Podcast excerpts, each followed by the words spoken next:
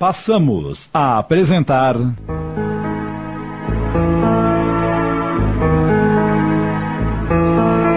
O Céu Pode Esperar. Uma minissérie de Júlio Carrara.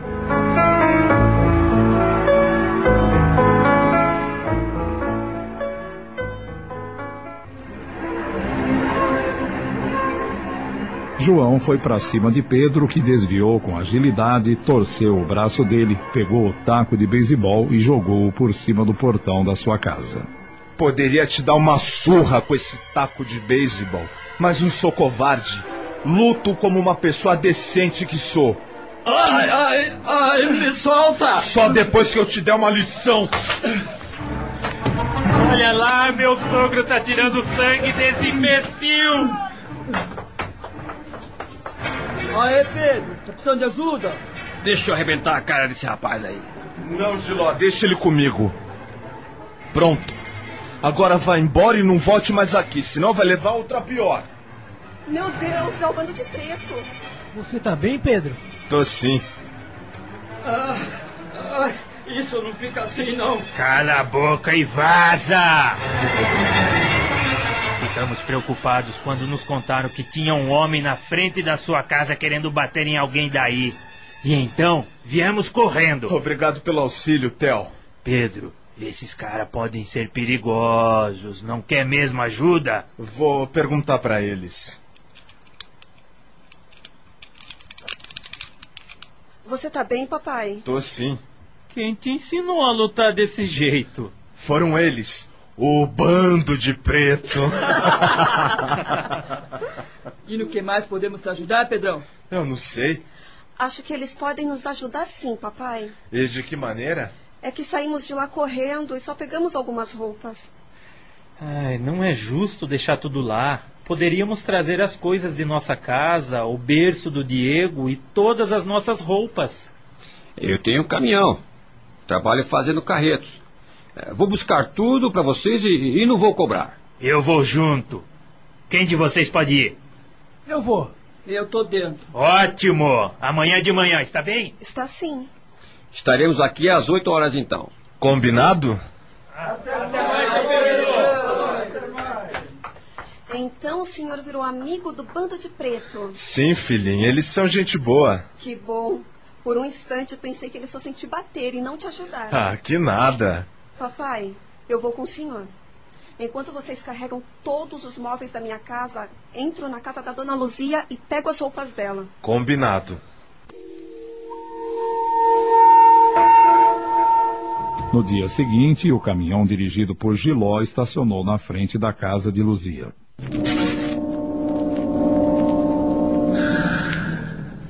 Vocês vão precisar de advogado. Acho que vamos mesmo. Mas quem? Não conheço nenhum. Pois eu sei de um que talvez possa nos ajudar. É o Dr. Túlio. Ele é pai de César, um dos garotos que está no hospital.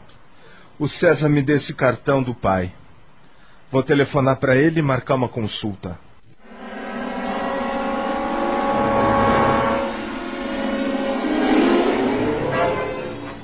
Boa tarde, Dr. Túlio. Boa tarde, Pedrão. Cara de melão. que prazer te conhecer. Sente-se, por favor. Muito bem? Do que se trata? O meu genro pode te explicar melhor. O meu pai morreu e nos deixou alguns bens. Minhas duas irmãs casadas ficaram com as casas onde moram, restando a casa em que residimos e a oficina mecânica para minha mãe e para mim. Minha mãe casou-se novamente em regime de comunhão parcial de bens. Agora meu padrasto quer vender tudo para comprar um hotel. Ele quer que vendamos o que temos para depois dar um jeito de nos enrolar e ficar com o nosso dinheiro. Como nos recusamos a vender, tornou-se agressivo e saímos de casa. E por esse motivo, minha mãe quer se separar dele e queremos nossa casa de volta. O senhor aceita a causa? Acho que seu padrasto está realmente mal intencionado. E vocês fizeram bem em se negarem a vender a propriedade. Sua mãe recebeu a casa em herança e ele não tem o direito a ela.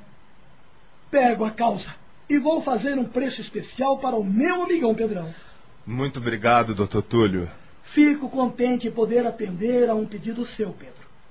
Você fez muito bem para o meu filho. E ele fez muito bem para mim também. Que bom. Não fique triste, Luzia. Tudo será resolvido. Assim espero. Pedro, eu gostaria de te mostrar um livro. E que livro é? O Evangelho segundo o Espiritismo, de Allan Kardec. Eh, Tome. Josias, que estava presente, aproveitou a oportunidade e fez com que Pedro abrisse onde estava um ensinamento que queria muito que seu pupilo lesse. Quer o homem se mate ou se faça matar, o objetivo é sempre encurtar sua vida e, portanto, a intenção do suicídio, embora não ocorra de fato. O pensamento de que sua morte servirá para alguma coisa é ilusório. No entanto, a intenção premeditada de procurar a morte, expondo-se a um perigo, mesmo para prestar serviço, anula o mérito da ação. Será que isso foi escrito para mim? O que disse? Nada, não. Luzia, me empresta esse livro? Claro, Pedro. Bom, agora vou levar o Diego para o quarto e descansar também. Boa noite. Boa noite. Meu Deus, acho que estou agindo errado. Se tivesse morrido, eu não ia enganar ninguém. Acho que vou ter que continuar vivendo por aqui. Se esse livro fala a verdade, tenho agido errado procurando morrer. Ai, finalmente você entendeu, Pedro. Até que enfim vou ter descanso.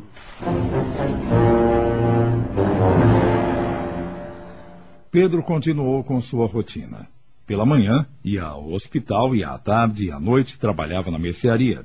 Passou a almoçar em casa. A comida de Luzia era muito boa Gostava de ficar na companhia deles, de conversar com Luzia, de paparicar o neto. Após o almoço, Pedro propôs ao genro. Zé Carlos, por que você não faz um curso profissionalizante? Sei que trabalhava com mecânico com João. Se gosta dessa profissão, por que não estuda para ser um profissional ainda melhor? Vá, Zé Carlos. Vá, meu filho. Está bem, eu vou. Bom, agora vou dar um pulinho na mercearia. Ontem recebi um telefonema de um possível comprador. Disse que estaria lá às 15 horas para negociarmos. O, o Valdemar não volta mais, papai? Só virá para assinar a papelada da venda da mercearia e para passar a escritura. Espero que isso se resolva logo. Qualquer coisa, se precisarem falar comigo, só dá um pulinho lá. Pode deixar. Fui! Pedro, ao chegar na mercearia, recebeu a visita de um homem que se interessou pelo ponto e fecharam o negócio. Assim que o homem foi embora, Pedro ligou para Valdemar. Está lá? Está lá? Ah, sim, entendi. Tinha me esquecido que o senhor não diz alô, mas está lá. Como tem passado, Valdemar? Muito bem. E tu? Como estão os negócios? Liguei para te informar que a mercearia foi vendida. Mas que felicidade! Agora o senhor precisa vir para cá para assinar a papelada. Amanhã mesmo estarei aí. Certo. Boa tarde para o senhor também. E até amanhã.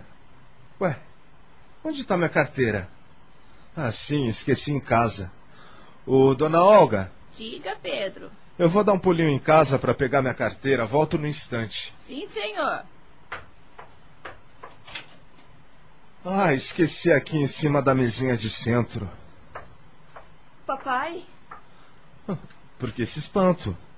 Onde você vai assim toda arrumada, Aline? Preciso sair com o Zé Carlos. Mas e o Diego? Ele vai ficar comigo. Não se preocupe. Aline, acho que agora o seu pai já deve saber de tudo. Saber o quê? O que vocês estão escondendo de mim? Pedro, a Aline está muito doente. São seus rins? Sim, papai. Meus rins não estão funcionando mais. E por esse motivo tem de ir ao hospital, onde faz hemodiálise. Como é que é?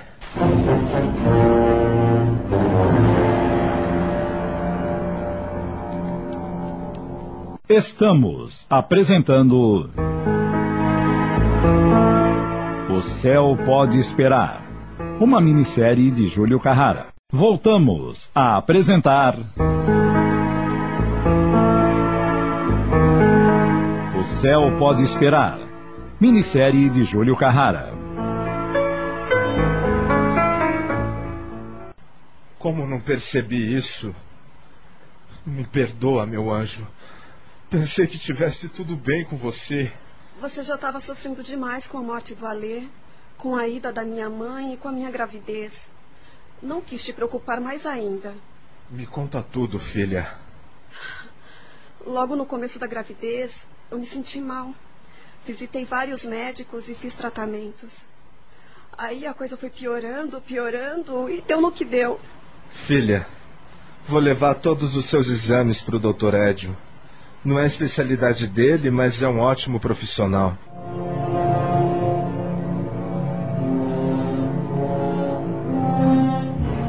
Doutor Edio, aqui são os exames da minha filha. Por favor, dê uma olhada e me aconselhe o que devemos fazer. Sua filha necessita de um transplante. Precisa se inscrever e ficar na fila? Ela já fez isso. Não é preciso morrer para doar um dos rins, não é? Não, Pedro. Então tá decidido. Eu serei o doador para minha filha. Não é assim tão fácil. Você, como pai, tem uma boa chance de poder ser o doador. Mas precisa ser compatível. Se eu for compatível, então tá decidido. Serei o doador. Pedro, temos aqui no hospital o Dr. Vanderlei, um ótimo cirurgião que já fez alguns transplantes de rins com êxito. Vou conversar com ele hoje. Se você estiver bem e for compatível, essa cirurgia acontecerá em breve. Nem sei como te agradecer, Dr. Edio. Você está recebendo o retorno, Pedro. Retorno de quê? Retorno dos seus atos. Quando fazemos o mal, recebemos maldades. Mas quando fazemos o bem sem interesse, recebemos o bem também. Você serve aqui como voluntário, alegra nossas crianças doentes, ajuda a aliviar as dores. Volte amanhã que terei um parecer do Dr. Vanderlei. Voltarei.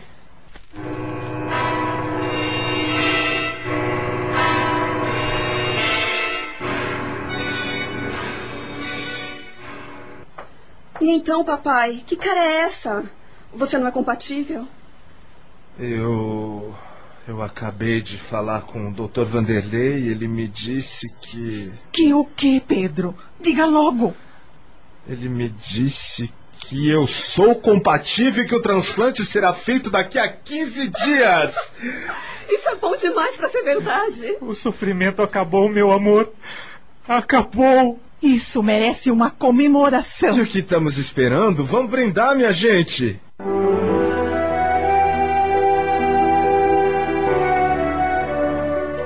Naquela mesma tarde, Pedro recebeu um recado do gerente da fábrica em que trabalhou pedindo para que fosse lá. O senhor mandou me chamar, doutor Viana? Como vai, Pedro? Na luta? Eu mandei te chamar porque temos tido problemas com uma máquina que você operava com perfeição.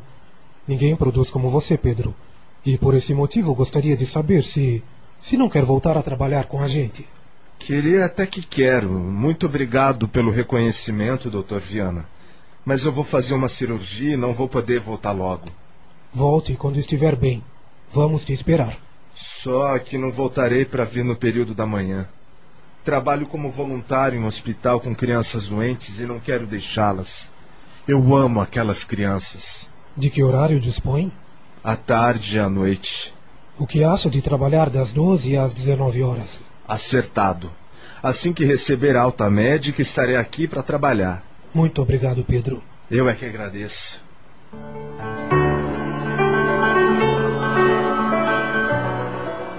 Ao chegar em casa, Luzia convidou Pedro. Pedro, Zé Carlos e eu estamos indo para a casa de oração que frequentamos. Você não quer ir com a gente? Mas e Aline? Não se preocupe, papai. Eu fico bem aqui. Tem certeza que vai ficar bem sozinha? Eu não tô sozinha, papai. Tô com o Diego. Não se preocupe. Vá, vá com eles. Eu vou. Pedro chegou com Luzia e Zé Carlos no centro. Às 20 horas em ponto, Eusébio foi à frente e deu uma palestra. Quem procura o mal, com certeza encontrará maldades, porque nos afinamos com os nossos semelhantes. Para encontrar o bem é necessário buscá-lo todos os dias. E pela predominância do mal em nosso planeta, ainda é mais fácil encontrá-lo. Mas o bem será encontrado como valor divino e eterno. É indispensável muita vigilância na decisão de buscarmos algo, porque o Mestre afirmou: quem busca, acha, e acharemos, sem dúvida, sempre que procuramos. Nesse momento, Pedro sentiu um frio na barriga e pensou: Meu Deus, achamos o que procuramos. Eu procurei a morte e será que agora eu vou encontrá-la? Agora eu não quero mais morrer. Fui egoísta, pensei só em mim e me esqueci da Aline.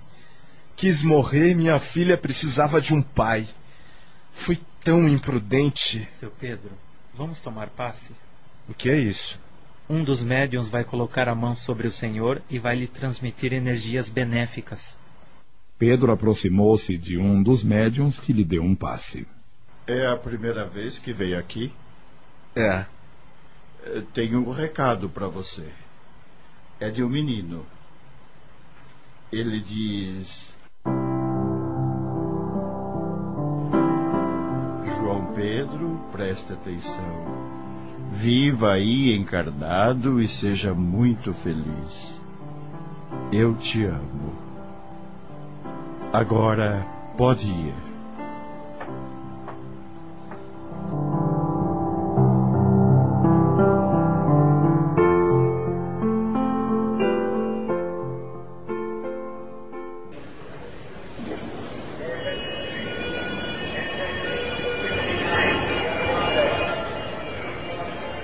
Amanhã será cirurgia. Queria ir tanto para o céu, agora quero adiar essa partida. E não vou falar nada do meu interesse por Luzia. Se eu morrer, ela nem vai ficar sabendo. E se continuar vivo, vou lhe dizer. Tá decidido. Se não morrer, declaro a ela o meu amor.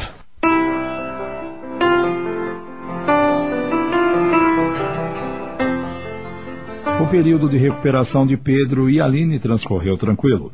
E nesse período muitas coisas aconteceram. Valdemar retornou à cidade, agradeceu a Pedro pelos serviços prestados, pagou pelo seu trabalho e só retornaria para sua cidade assim que passasse a escritura para o novo proprietário.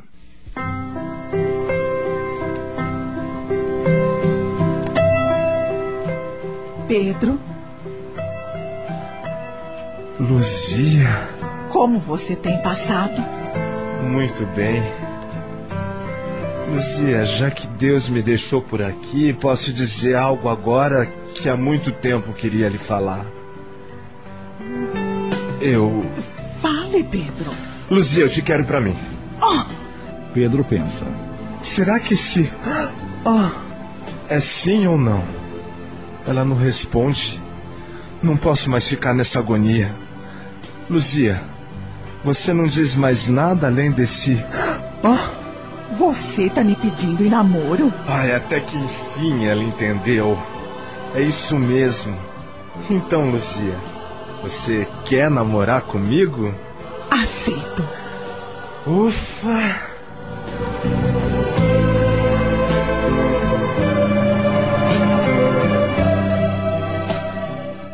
Naquela mesma tarde, Pedro recebeu a visita de sua ex-mulher, Mônica. Olá, Pedro. Mônica, quanto tempo! Tô contente por te ver bem. Você salvou a Aline. Sem esse transplante, nossa filha iria sofrer muito. Mas eu vim aqui por um outro motivo. Já que não morreu, acho que temos que acertar nossa situação. Como vê, não morri. Oh, me desculpe, foi uma expressão infeliz. Mas vim aqui para te pedir para nos separarmos no papel. Tudo bem, Mônica. Eu te compreendo e não quero complicações. O que você decidir está bem para mim. Quero o melhor para você. Pedro, temos duas casas. Sei das dívidas que fez para dar o melhor para o nosso Ali. Arnaldo está bem financeiramente e estamos nos dando muito bem. Já contratei um advogado para cuidar do nosso divórcio. E também vim te dizer que não quero nada. Como assim? Acho que não tenho direito. Você foi quem comprou as casas com o dinheiro do seu trabalho. Mas você me ajudou, Mônica. Trabalhava em casa, cuidou das crianças. É verdade, mas quero que fique assim. Esta casa será de Aline e a outra casa para você. Aceita? E você fica sem nada? É assim que Arnaldo e eu queremos. Não acho justo, mas, como já disse, não quero complicações. Faça como quiser, Mônica. Do fundo do meu coração, Pedro, eu quero que você seja muito feliz. Desejo mesmo para você. Obrigada. Tchau.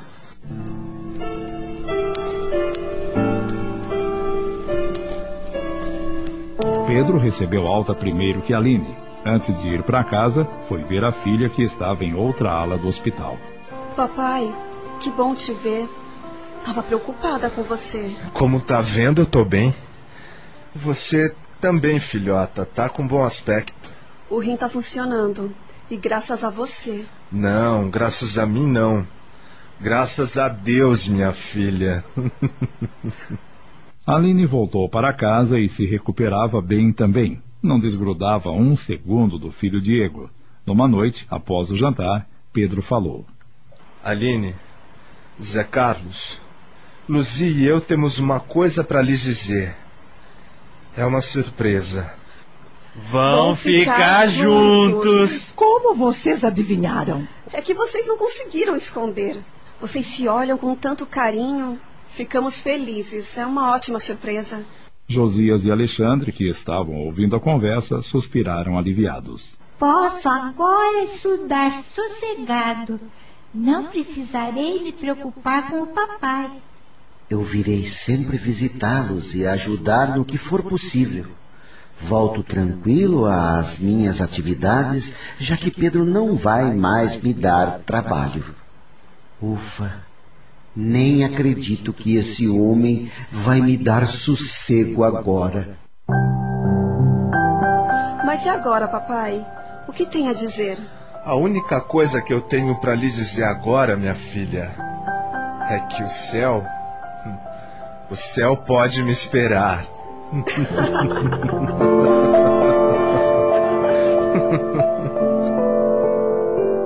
devemos considerar como acontecimentos felizes apenas as coisas de grande importância. As coisas menores na aparência são muitas vezes as que mais influem sobre nosso destino.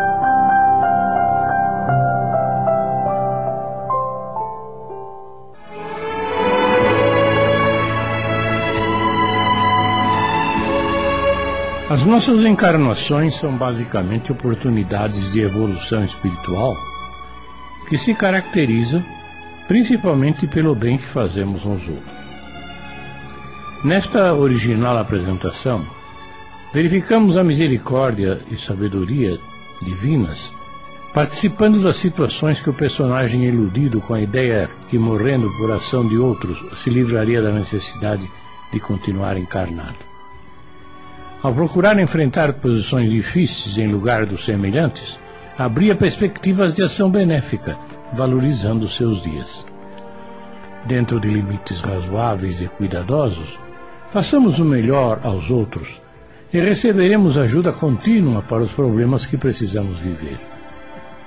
O título deste texto sugere que, se morrermos para ajudar a outros, estaremos mais próximos do céu no entanto, o céu é construção contínua de quem se sacrifica por alguém ou alguns. A Rede Boa Nova de Rádio apresentou O Céu Pode Esperar, minissérie de Júlio Carrara em dez capítulos, baseada na obra do espírito Antônio Carlos, psicografada por Vera Lúcia Marinzec. Em seu desempenho atuaram os seguintes atores: Pedro, Júlio Carrara, Alexandre, Ivone Soares, Aline, Quitéria Maria, Mônica, Denê Abdala, Nilza Olga, Carmen Lara, Josias, Doutor Viana, Osnival Búfalo, Isaac, Cláudio Zelise, Valdemar, Tony de França, Luzia Lourdes, Ivone Martins, Zé Carlos, Jonas, Chico Ribeiro, Eusébio, Gastão de Lima Neto, Doutor Édio, João, João Camilo, Doutor Túlio, Adacebo Alberto, Marquinhos, Luciana Patrícia. César, Fábio Tiago Mendes. Participações especiais, Esther de Almeida e Maria Helena Antunes. Narração e apresentação, Joel Robson. Gravações, edição e sonoplastia, Antônio Tadeu Lopes. Análises e comentários, Gastão de Lima Neto. Direção, Tony de França. Realização, Núcleo de Dramaturgia da Rede Boa Nova de Rádio. Agradecendo o carinho da audiência, convidamos os prezados ouvintes a acompanharem, na próxima semana, nossa produção rádio teatral. Boa tarde a todos e até lá.